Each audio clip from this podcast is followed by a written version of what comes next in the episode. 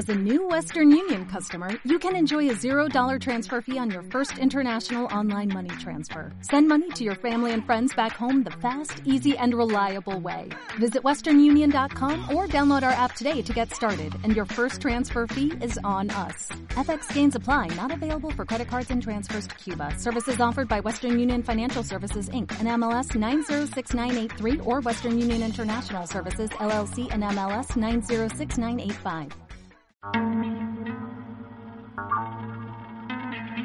Siete Podcasts es una pieza de audio dividida en siete relatos, hecha para escucharse en situaciones temporarias de tránsito o espera. El proyecto parte de la apropiación y reescritura del texto Proyecto para un viaje a China, de Susan Sontag, y se direcciona hacia las imágenes del conflicto sirio, levantando cuestiones y buscando reflexionar sobre la mirada y la alteridad. Siete Podcasts es un proyecto de Tulio Rosa, en colaboración con Ana Luisa Fortes, Cristina Cejas, Suso Rubín, Janaina Carrer y diseño sonoro y edición de audio de Juan Valente.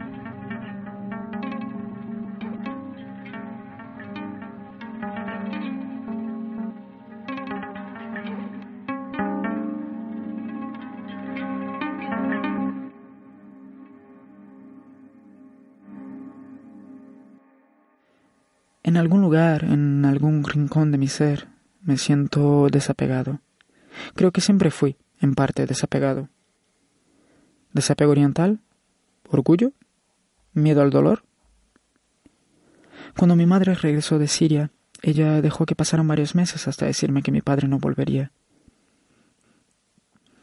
Yo estaba a punto de acabar el primer grado y mis compañeros de clase se creían que yo había nacido allá. Cuando ella me invitó a entrar en el salón, yo comprendí que era una ocasión solemne. Donde quiera que mirase, al cambiar de postura en el sofá de brocado, había dudas que me distraían. Yo no lloré por mucho tiempo, no, no acreditaba que él se había muerto. Yo ya imaginaba en aquel momento cómo contaría la novedad a mis amigos. La pena maduró, mis pulmones se debilitaron, mi debilidad se reforzó. La empatía se legaba de las pérdidas. De alguna manera, mi padre había quedado abandonado en algún lugar distante. El hecho de que yo había sido concebido en Siria se ha hecho aún más importante, y parece ser aún más importante viajar allí ahora.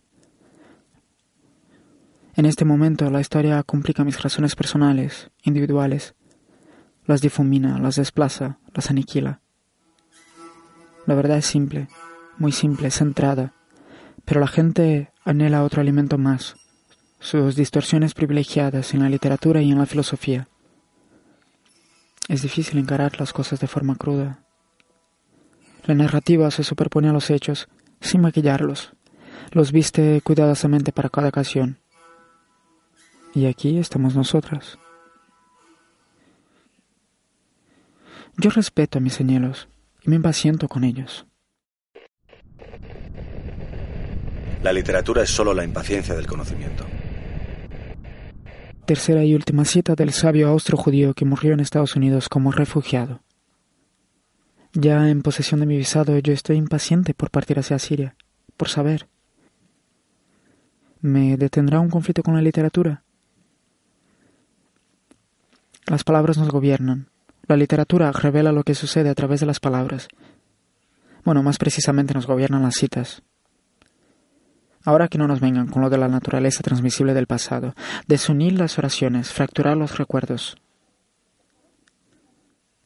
Cuando mis recuerdos se convierten en consignas, yo ya no los necesito. ¿Sería esto otro embuste? La muerte no muere, y los problemas de la literatura no se están esfumando.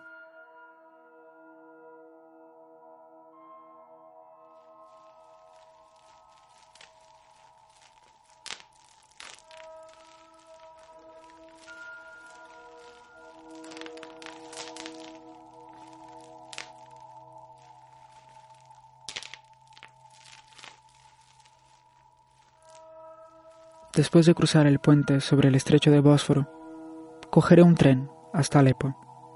Un viaje mítico, en la dirección contraria a la que hizo Poirot en el principio del asesinato en el Orient Express. antes de que la injusticia y la irresponsabilidad se volvieran demasiado nítidas y estridentes. Los viajes míticos se hacían a lugares fuera de la historia, el infierno, por ejemplo. Ahora estos viajes se hallan completamente circunscriptos por la historia. Viajes míticos a lugares consagrados por ella, por pueblos auténticos y la historia personal de cada cual.